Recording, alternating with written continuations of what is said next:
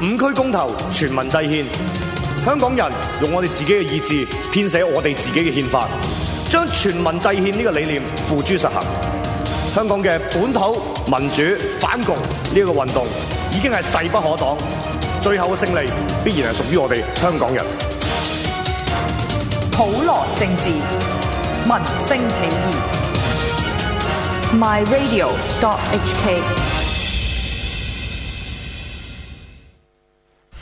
咦，阿哥，你件公投制憲 T 恤咁靚嘅，梗係啦，七一嗰日買噶嘛。嗯，你得一件咋？誒唔係喎，我買咗八件。哇，咁多，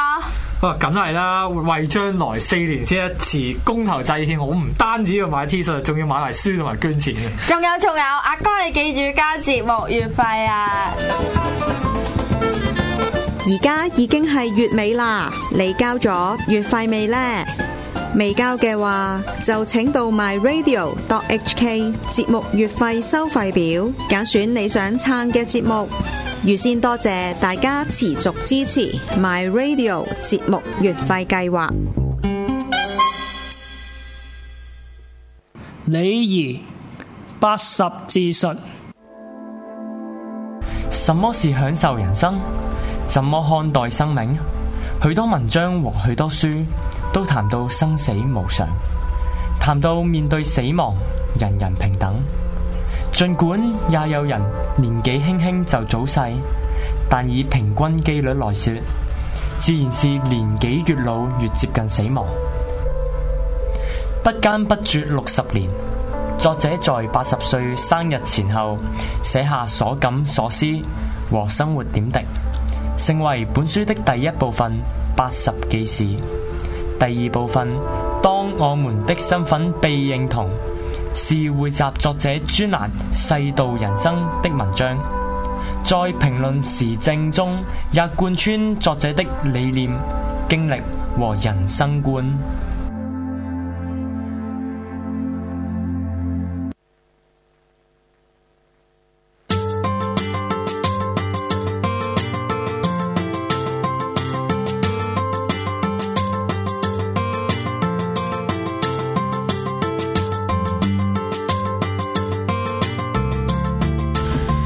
翻嚟第二部分嘅香港製造 啦，咁今日咧直播室依然咁熱鬧，因為我哋咪前咪後都好多嘢講。都好熱鬧我哋今日咪後講嘢仲多過 咪前，唔知點解。係啦，咁誒、呃其實咧頭先講話老班嗰啲嘢，其實我哋都仲未完嘅，因為咧好多老關於老班嘅發明或者古仔咧，阿 Jeremy 想講嘅。係冇錯，今日咧講少少一個魯班嘅一啲野史啊。咁咧係講咩咧？就係阿魯班其實佢個父親係點樣死咧？咦，係關於佢嘅佢嘅誒創作而死嘅喎。咁咧話說咧，誒個魯班嘅父親咧啊。誒、就慘死啦！根據唐代一本歷史書嘅記載啊，魯班曾經遠離家鄉去做嘢啊。咁做嘢嘅時間咧，因為掛住個妻子啊，就做咗一隻木殼。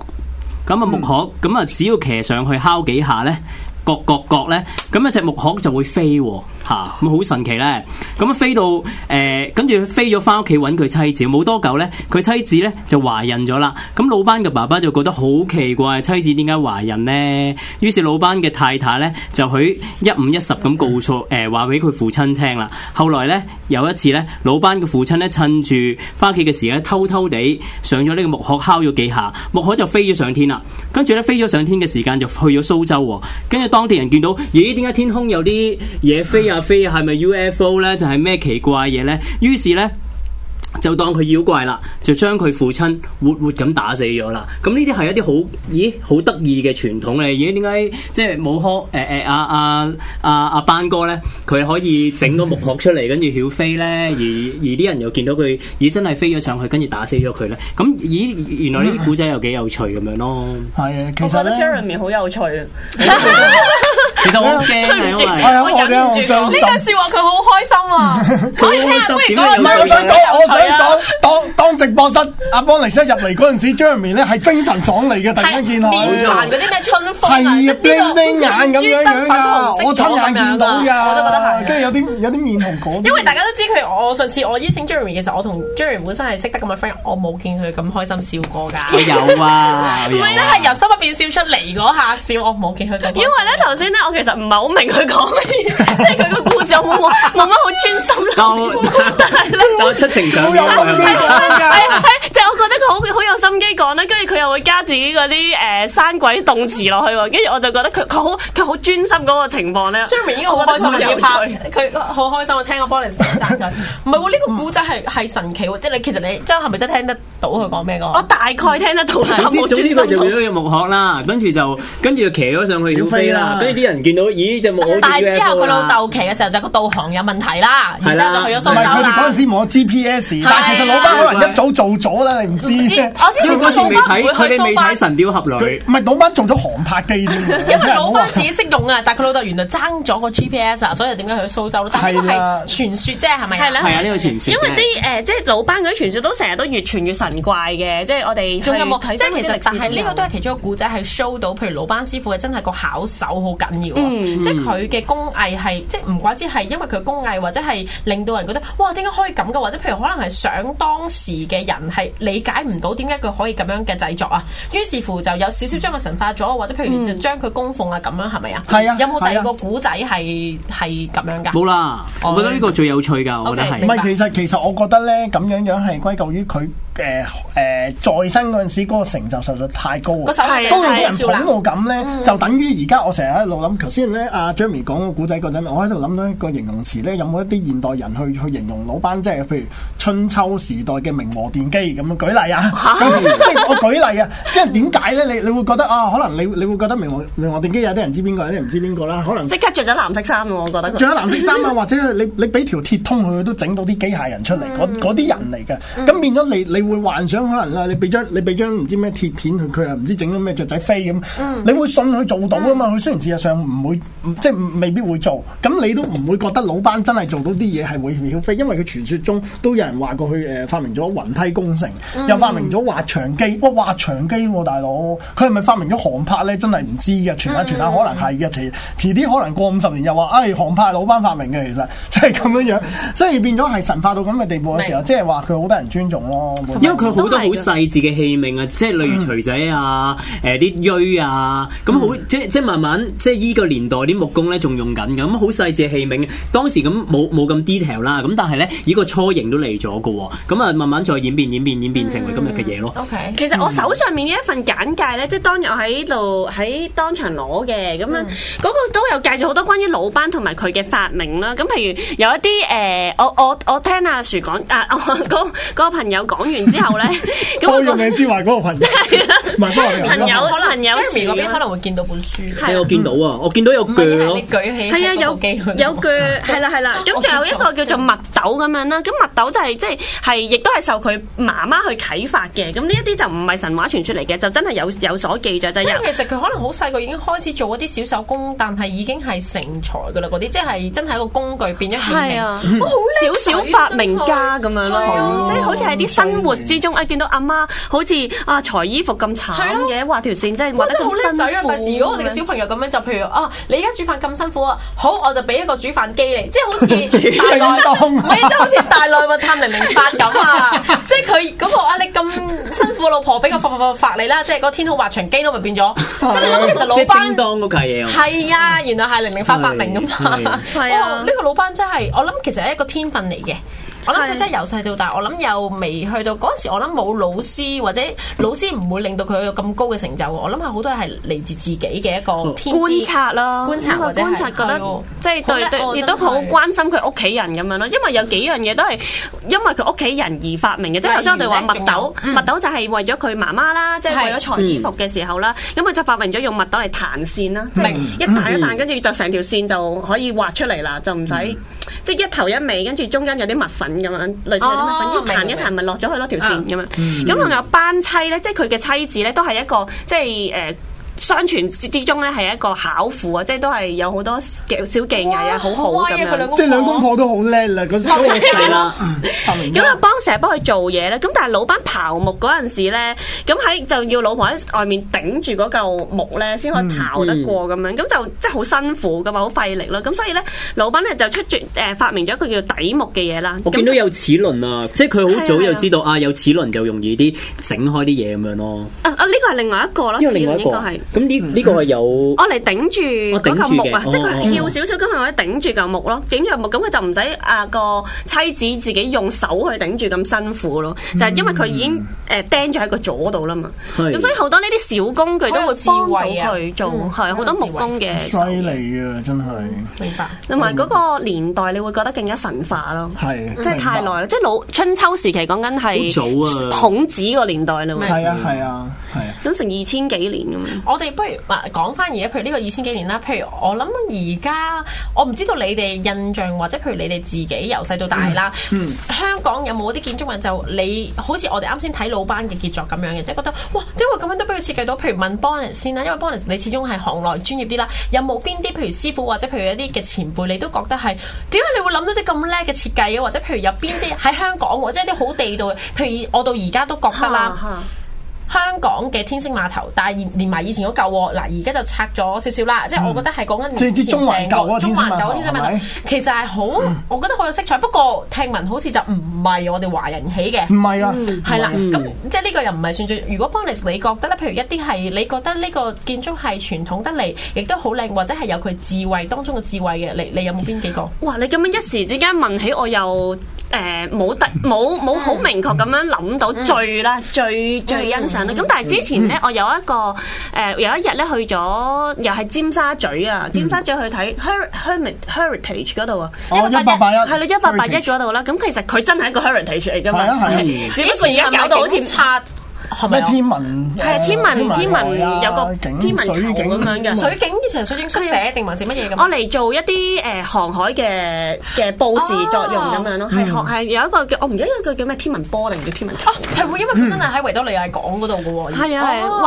為就係嗰個用利用嗰個球去做一啲誒報時嘅作用，因為嗯船咧，你個船行行下咧，嗰個鐘佢哋自己個時間咧會誒，因為 Sense 唔唔到同啊時區啦，明亦都係去唔同時區嘅時候就會亂咗，咁所以就好靠嗰一啲誒附近嘅係天文球嘢啦，我唔知叫嗰個球叫唔記得咗誒嗰嗰個球去報時每一個地方，咁就可以校翻啱嗰個鐘。明咁所以誒、呃、對用嗰一啲儀器咧，一嚟就係誒一個好 mechanical 嘅設計啦，佢本身個儀器已經係一個建築啦，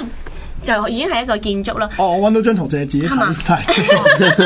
佢突唔係係啊然係啊間啱突然間啊好有好我有睇到見呢個地咁，位置嗯係啊咁佢有樣咁。報啊！佢話係啊有報有報時準備報時嘅設備啊嘛，係啦，報時球嘅設備，咁我就上咗去嗰度睇啦。我其實好中意睇呢啲，雖然你好我似都中意睇係啊，我我諗都係中咪意啊？我諗睇啊佢。應該都係好有興趣，所以先至讀呢一門咯。係，跟住你會覺得啲圖好叻啊！即係點解呢個好有喐呢智個慧啊呢個喐呢個就會報到時咧，同埋話到呢個我真係唔俾咁知細喎我嘅都想世界而嚟家仲有冇㗎有有有。而家有咩？保存唔係即係保存咗呢一個舊嘅，但係而家都做報得紙名店嚟嘅喎，係咪喺名店嘅後邊咧？即 係唔係喺裏第邊，二你層你行入去裏邊咧，其實第二層啦，你再上去個天台哦部，即分，係佢有包住咗㗎啦，已經係。係啊係啊包住咗咦？你係咪好細個已經覺得自己已係中意建築呢樣嘢㗎？你突然間訪問我，佢突然間將個 focus 擺入因為咧，我我我又諗一直都好留意幫你呢個場面咧，我就諗起啲啲電影咁咩《那一天我們會飛》啊，咁佢咪。誒誒鋸咗一塊好薄嘅發泡膠咧，跟住攞去，哦跟住攞線記潑得潑潑潑潑潑係咧啊，咁佢都好細個就中意飛機，跟住又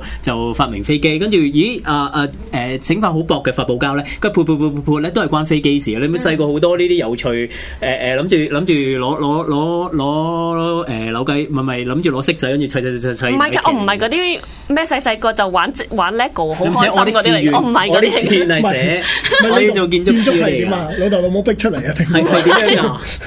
唔誒唔係咁，其實哇呢個源遠流長喎，即係我本身係想中意做設計同埋美術嗰啲啦，咁但係嗯咧其實咧我係喺寫字方面係比較出色啦咁樣講，嗯咁所以大家都唔係 expect 我讀呢一科，咁但係喺設計之中，我發覺即係美術，如果我要揀美術設計，要放棄其他嘢而去讀美術設計，我就不如揀個最我唔明，我最唔明同埋好似集合咗國家大成嘅一個科目去去讀，咁嗰個就但係、係最多功課做㗎嘛。係啊你知道我我係我係對建築有興趣嘅細個啊，但係我知道建築係好 Q 多功課做，同埋做大個嗰時候可能要做嘅係緊係 workload 啊，我係計 workload，所以我最後尾都係冇讀。但係我想講，我想講誒阿 Jeremy 講嗰樣嘢咧，我細個有做誒，我我中意建築係因為我中意嗰啲啲誒、呃大廈嘅外形啦，嗯我又中意嗰啲大廈嘅模型啦，嗰啲模型咧，我係顛到咧細細個攞啲廁紙筒咧走去接兩接咧就扮太古城咁樣樣，嗰啲真係真係有咁做嘅嗰陣時，即係我我係唔知點做咁，我攞個廁紙筒喺度捲捲捲，跟住攞下盒剪兩剪咯，我整嗰啲樓咯，係啊係啊，我其跟實住都攞有啲紙板喺啊度畫啲窗咯。都有啊，即係我就係喺其實我係大學去到 interview 嘅時候見到建築系裏邊嗰啲模型咯，係啊，好得意，哇紙嚟嘅好犀啫。利我唔知我問阿媽呢個咩嚟，紙嚟嘅啫喎，嚇紙都做到，咁我咪自己試下做咯，就係咁啫嘛。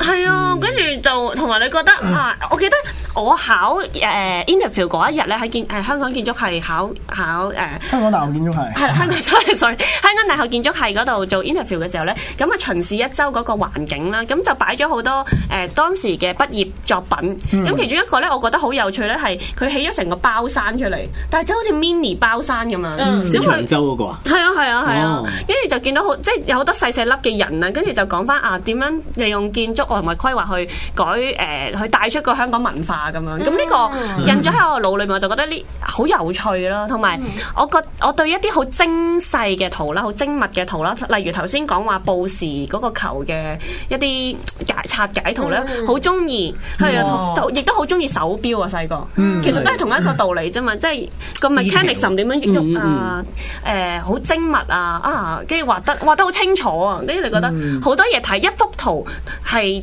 長過，即係詳細過，亦都係精彩過一篇文章咯。你係中意嗰啲微雕嗰啲 嘢嘅喎，即嗯係啊好好細緻嗰啲人先能夠做到呢樣嘢喎。誒中意睇咯，但係其實後嚟我都未必係幅幅畫都係咁樣。咁但係出咗嚟做嘢有冇事與願違啊？即係啊，你想做嗰樣嘢，但係咦，現實中又唔係嗰回事喎，啲嗰味嘢啊？呢個世界唔係人都係咁 嘅咩？你講呢個真係好笑，真係揼頭。咁一定有噶啦，不過誒誒。嗯冇計咁啦。咪我唔係應該話有好多方面咯，即係建築其實係一種諗法嚟噶嘛，即係一種思考嘅訓練咯。咁佢嗯其實同一種思考嘅訓練擺喺好多地方都可以轉化到用到嘅，好好 extra。我哋講翻講翻啲香港製造嘅歷史文化翻到嚟幾驚啊！我真係，你哋兩個傾完偈，唔係你問完咪啦嘛，係嘛？我問完啦冇人夠啊嘛，問完啦耶電話就之後先再問啦。 咁你有咩嘢問啊？我冇啦，唔哦係，我有想講啊。我哋講 sorry，你你你問你乜我問先，你冇問啊，先。全問噶你講。唔係啊，其實我哋啱先咪後都都講過嘅啫。啱先我問咗 Bonus，即係佢最中意邊個變咗成咧？其實我都有㗎，除咗天星碼頭嗰個啦，但係仲有一個咧，就係我啱先同大家講咧，就係我好中意咧香港大學入邊 咧。我好中意香港你講大你講學入邊講唔講得㗎勇敢講出嚟講我好中意香港大學入邊嗰個李月明誒莊月明莊月明樓嘅，因為嗱我嗱我細個唔係讀 ConU 嘅，我諗阿 Bonus 因為佢讀 ConU 嘅，咁嗯佢知啲啦。咁我都有 join 嗰啲 ConU tour 啊咧，咁佢咪有鬼故嘅 tour 啊夜晚嘅。哦係係係其中一個我最中意就係原來咧莊月明樓係一個建築夾合咗香誒中國傳統一啲風水嘅學問嚟嘅佈局嗯佈局嚟嘅。白分口水先得。咁點解咧？就係話誒莊月明樓一上嚟啦，唔係首先講佢誒啊一上嚟先啦，唔好講佢啲 lift 嗰啲我啦。想先講莊嚴明樓係好著名啊嘅係一，sorry，其棟實佢係係係一個好好好好陰森嗯嘅著名同埋著名猛鬼 嘅一棟。著名嗱，莊月明首先係一個人嚟嘅，其實佢就係李嘉誠嘅原配夫人嚟嘅，嗯係啦。嗯咁我哋呢一棟樓咧就係本身啊李嘉誠，我真係想叫佢契爺啊咁先正啊。李嘉哎呀，誠，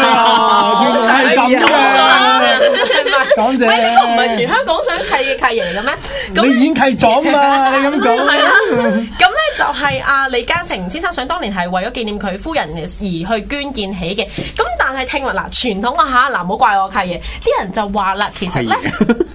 啲人就話啦，其實阿李嘉誠先生咧就唔係咁。中意唔係咁喜歡啦，佢嘅原配嘅，咁所以呢，而莊月明呢本身係一個行動不便嘅人嚟嘅，咁所以就解釋到點解呢一棟大廈入邊呢，除咗好少少陰森啦，即係有好多鬼故發生啦，就係、呢，譬如佢呢有分開好似三層定係四層，即係總之一個行上去一條樓梯，跟住少少平台，然之後再行上去一個平台咁樣嘅，但係呢，從來呢就只有向上嘅電梯落嚟呢，係只可以係行樓梯嘅係係係啫，傳聞就係話，因為佢想莊月明嘅鬼魂啊，上咗呢棟樓入邊咧，就困住咗喺度，係落唔翻落嚟嘅。呢個第一個啦，就係糅合咗建築同埋我哋一啲傳統嘅誒，嗯即係鬼神之説啦。第二就係當上到去頂嘅時候咧，我哋會見到有三支大柱，可唔可以叫大柱啊？嗰啲係唔知裝飾定還是係個凳嚟㗎？係凳啦。我已經唔係好記得係點 咁咧上去咧就係三支哦香咁個樣我記得就喺 journalism 嚟嘅。The building of journalism 嗰度，因為我上得嚟我都係 in，即係我都讀英文 journalism 噶嘛，咁我都 in 嘅。咁佢就喺 journal 嗰條好靚嘅城堡嘅下邊咧，就有三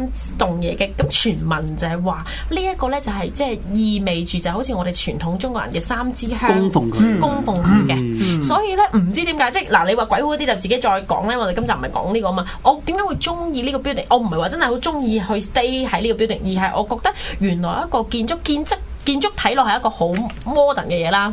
佢有精密，佢有計嗯算啦，佢有 mechanism 啦，佢有好多好聰明一啲好先進嘅嘢咧。但係原來咧，佢係可以同我一啲我哋好傳統嘅鬼神之説係融合嘅喎。我覺得佢係最最優美或者最優雅嗰樣嘢係佢將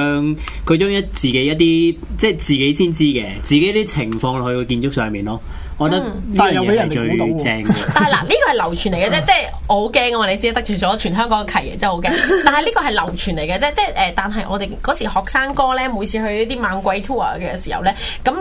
誒自此之後咧，唔知點解我一行入去呢個 building，我都會覺得好似有啲唔自然㗎。唔係因為因為因為我想講咧，就算你喺日頭咧，嗰啲日光咧透過啲誒玻璃射落嚟佢咧，都幫係你陰搽森㗎。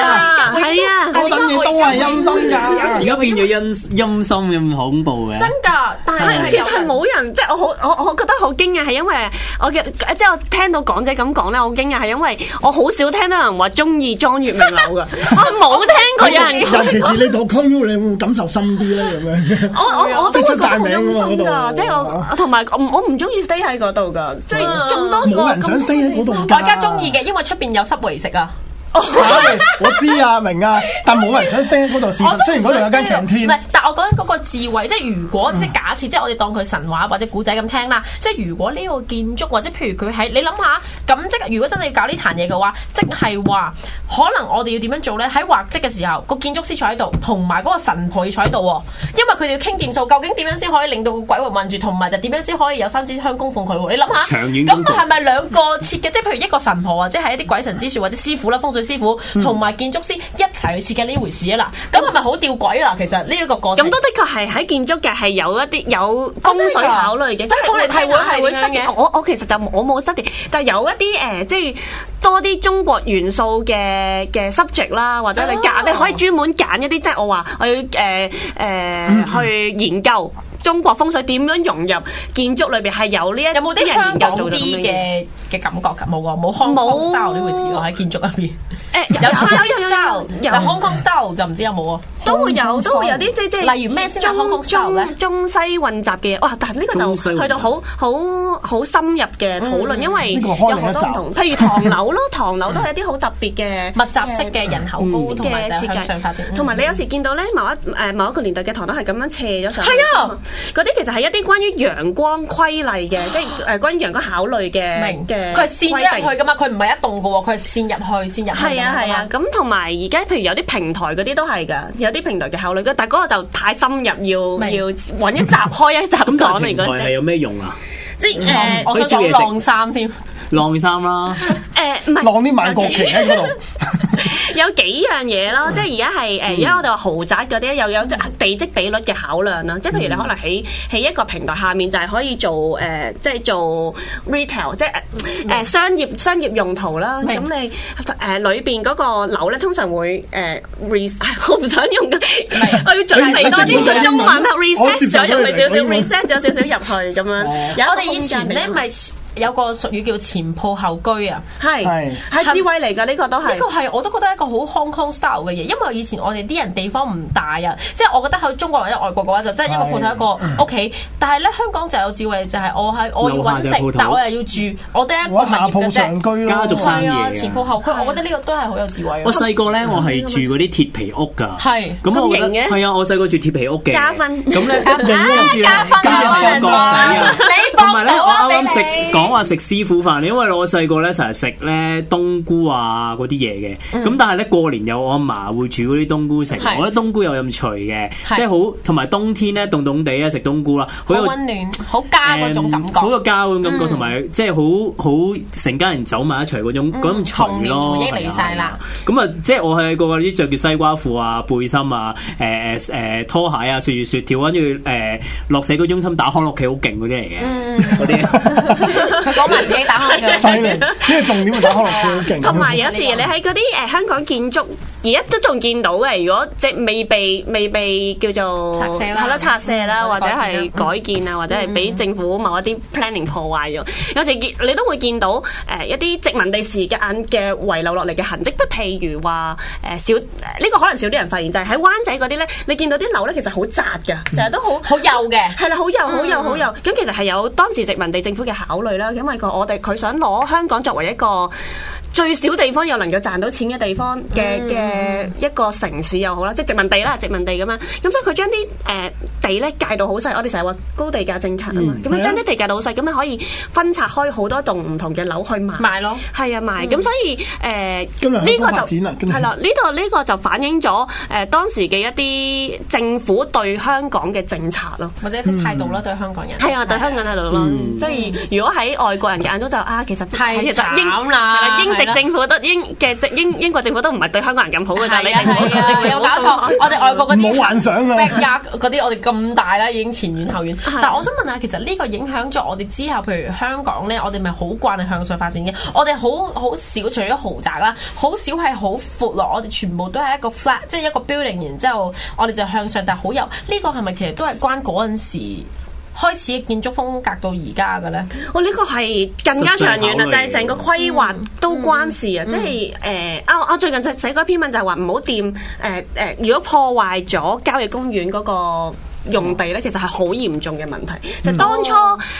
政府點解即係英英國政府點 解用用咁多嘅綠色去包圍嗯住？其實有好多種作用。第一個就係佢保護一個集水區啦，嗯集水區就係即係我哋日常會影響我哋飲飲用食水啊，同埋市民健康嘅一個地方啦。明二嚟就係、呃亦都係去令到當時嘅誒、呃年青人咧有一個發泄嘅地方，令到佢哋保持社會冇咁動盪，嗯係啊特別係綠誒誒即係即係有得行下山嗰啲啊即係如果帶啲 anger child 過去，佢哋唔動到。我呢個我唔明啊，其實即係望下山望下海咁樣唔係我啊即係。係心係靈年平輕人啊和需要啲啊呢啲咁嘅空間去發泄嘅。係啦，即係年青人嘅精力發泄。嗯咁另外一樣就係誒，因為始終係好密集啊個城區，即係啊係密集城區就變慢慢就變咗一個密集城區，跟住嗯就有好多嘅綠色去包圍住，亦都係保護嗰個自然生態啦，嗯令到誒即係頭先話有啲環境保護嘅作用嗯啊，同埋同埋有誒控制成個社會動嘅安穩嘅作用，誒、嗯亦都係源自於英國嘅一種誒、呃城市設計嘅概念咯。嗯，咁所以即係係又靚又叻女，同埋好有愛心啊我覺我得。聽到我唔想講嘢。係，我都覺得 但係你 feel 唔 feel 到我今集齋聽佢把聲要去？我唔覺啦，嗱，Jeremy 今集就真係好出力嘅，好俾力嘅。我 好驚就係下一集，佢平時唔係咁我好驚就係如果下一集 Touch Wood，即係嗰個女仔冇阿 Bonus 咁靚，或者得翻我一個喺度，佢啞咗啊。唔會嘅，同埋佢佢唔更加靚㗎提問啊，因為唔佢係今日啊提問全部都係 bonus 嘅嘢嚟嘅咋，佢問 bonus，咁你出嚟翻工有冇事與願違咁啊？我心諗嗯。啊，好嘢唔係喎！啊，八神有好多靚女㗎。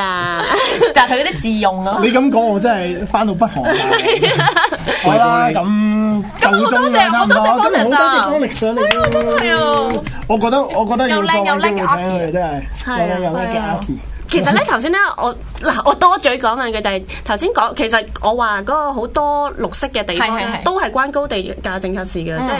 即係點樣去令到個誒、呃因為小嘅城區咪可以令到地價更加高咯，即係保障啦嗰個。哦，明白嗱，。呢個補少收少少，不過唔好意思，我忍唔住唔係講。唔係唔 係，都要知嘅。你啊，你不如我哋分都要俾下集觀啦，眾不知如啊我哋有一集係講 bonus 的生平咁樣。哇，唔 好啦真啩，係勁開心咯！嗰個係開一個節目嘅。 O K，好好好。好啦，咁啊，咁啊多謝 Bonus 啊，多謝晒。咁 Thank 誒 you，我哋下集再見啦。我哋唔使講個 group 噶啦，係嘛